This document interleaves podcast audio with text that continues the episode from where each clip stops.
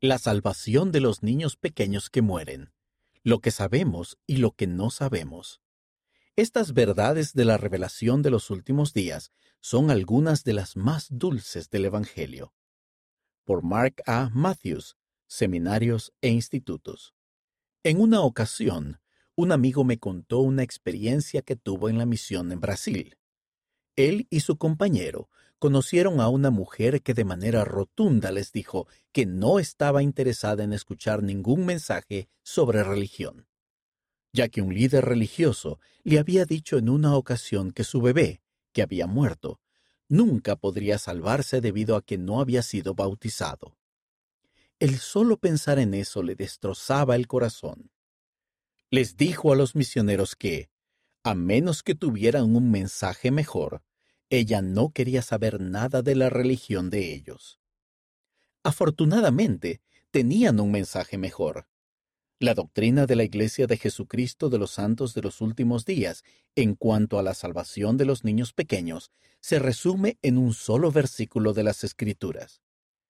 Todos los niños que mueren antes de llegar a la edad de responsabilidad se salvan en el reino celestial de los cielos. Aunque esta doctrina es clara, muchos aún tienen preguntas en cuanto al tema o lo malentienden arrojemos algo de luz sobre algunas de las preguntas más habituales. ¿Cómo se salvan los niños pequeños? Muchas personas suponen que los niños pequeños se salvan por el simple hecho de que son inocentes. Si bien ciertamente lo son, en el libro de Mormón se enseña con claridad que, sin la expiación de Jesucristo, incluso los niños pequeños no podrían salvarse, porque, como en Adán, o por naturaleza ellos caen. A pesar de ser inocentes de todo pecado, los pequeñitos aún estarían sujetos a la muerte física y espiritual que trajo la caída. En consecuencia, sin la resurrección y sin la expiación de Jesucristo, se perderían eternamente al igual que el resto de nosotros. Por fortuna, el libro de Mormón aclara que la sangre de Cristo expía los pecados de los niños pequeños. Y la maldición de Adán les es quitada. Gracias a la expiación del Salvador, los pequeñitos quedan libres de los efectos de la caída de Adán y Eva, porque éstos son limpios. ¿A qué edad son salvos los niños? En Doctrina y Convenio, sección 137, versículo 10, se enseña que todos los niños se salvan en el reino celestial de los cielos. La única condición es que mueran antes de llegar a la edad de responsabilidad.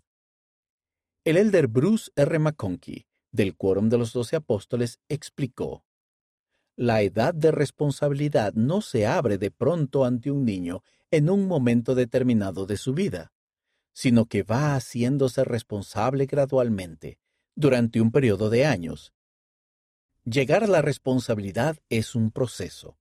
Sin embargo, llega un momento en que la responsabilidad es algo real y el pecado se infiltra en la vida de aquellos que se desarrollan normalmente. Este momento se ha fijado en la edad del bautismo.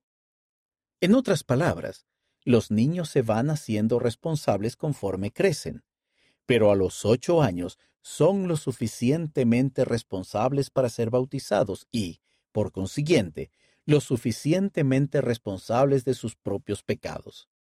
No obstante, como cualquier padre sabe, eso no significa que los niños sean incapaces de hacer algo que sepan que está mal. Lo que significa es que aún no tienen la suficiente responsabilidad de tomar esas decisiones erróneas. Los niños cuentan con lo que de manera acertada podría conocerse como un periodo de gracia, en el que no son responsables de sus ofensas a medida que aprenden y llegan a la edad de responsabilidad. Si muriesen durante ese tiempo, entonces son salvos por la gracia de Cristo sin el bautismo y sin ningún otro esfuerzo de su parte. ¿Cómo serán los niños pequeños cuando resuciten? El presidente Joseph F. Smith perdió a varios hijos por muerte prematura. Él recibió consuelo por medio de la doctrina de que los niños pequeños serían resucitados como tales y que sus padres rectos los criarían hasta que alcanzaran la madurez después de la resurrección. En una ocasión, el presidente Smith señaló lo siguiente. José Smith enseñó la doctrina de que el niño pequeño que muere se levantará como niño en la resurrección, y, señalando a la madre de un niño sin vida, le dijo, Usted tendrá la alegría, el placer y la satisfacción de criar a ese hijo, después de que haya resucitado, hasta que alcance la estatura completa de su espíritu. Hay restitución, hay crecimiento, hay desarrollo después de resucitar de la muerte. Amo esta verdad. Comunica a mi alma un caudal de felicidad, de dicha y de gratitud. Gracias sean dadas al Señor que nos ha revelado estos principios. Los niños pequeños no solo alcanzan la madurez plena, sino que también reciben la exaltación plena. Abinadí enseñó que los niños pequeños también tienen vida eterna. El profeta José Smith enseñó que tendrán a sus hijos porque ellos tendrán la vida eterna, porque su deuda está saldada. Para obtener el grado más alto del reino celestial, las personas que son responsables de sus actos deben entrar en el nuevo y sempiterno convenio del matrimonio. Los niños pequeños que mueren tendrán esa oportunidad en el futuro, el presidente Joseph Fielding Smith explicó, El Señor les dará a estos niños el privilegio de todas las bendiciones de sellamiento que pertenecen a la exaltación. Los niños crecerán después de la resurrección hasta la completa estatura del Espíritu, y todas las bendiciones serán suyas, lo mismo que si hubieran vivido hasta la madurez y las hubieran recibido en la tierra. ¿Por qué mueren los niños pequeños? Es difícil responder esta pregunta, sobre todo a aquellos que han perdido a un hijo pequeño. Tal vez la mejor manera de comenzar a responderla es con las palabras de Nefi que testificó. Sé que Dios ama a sus hijos, sin embargo, no sé el significado de todas las cosas. No conocemos todos los motivos de cada una de las tragedias que ocurren en la vida terrenal, pero podemos tener la certeza de que Dios nos ama. Aunque no debemos suponer que las tragedias son la voluntad de Dios, su plan proporciona la manera de superarlas todas. No hay pesares en la tierra que el cielo no pueda curar. El profeta José Smith y su esposa Emma tenían motivos para preguntar por qué mueren los niños pequeños, ya que seis de sus hijos fallecieron. El profeta dijo, Meditando el asunto, he preguntado, ¿por qué será que nos son arrebatados los pequeñuelos, los niños inocentes, especialmente estos que parecen ser los más inteligentes e interesantes? Las razones que con más fuerza llegan a mis pensamientos son las siguientes. Este mundo es un mundo muy perverso. El Señor se lleva a muchos, aún en su infancia, a fin de que puedan verse libres de la envidia de los hombres y de las angustias y maldades de este mundo. Son demasiado puros, demasiado bellos para vivir sobre la tierra.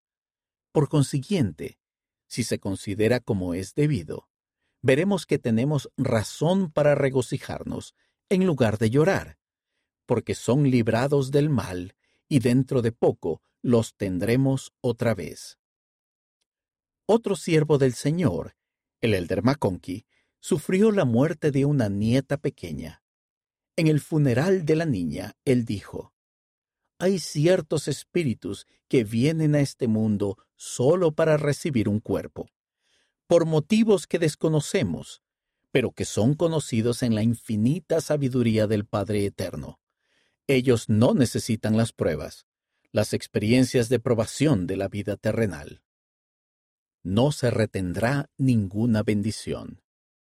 Si bien no hay nada en esta vida que quite los sentimientos de pérdida que tiene una familia al perder a un hijo, podemos hallar consuelo en la doctrina de que los niños pequeños que mueren serán exaltados. Eso lo sabemos gracias a que lo ha revelado nuestro amoroso Padre Celestial y lo han enseñado sus profetas y apóstoles modernos. Estas verdades de la revelación de los últimos días son algunas de las más dulces y reconfortantes del Evangelio.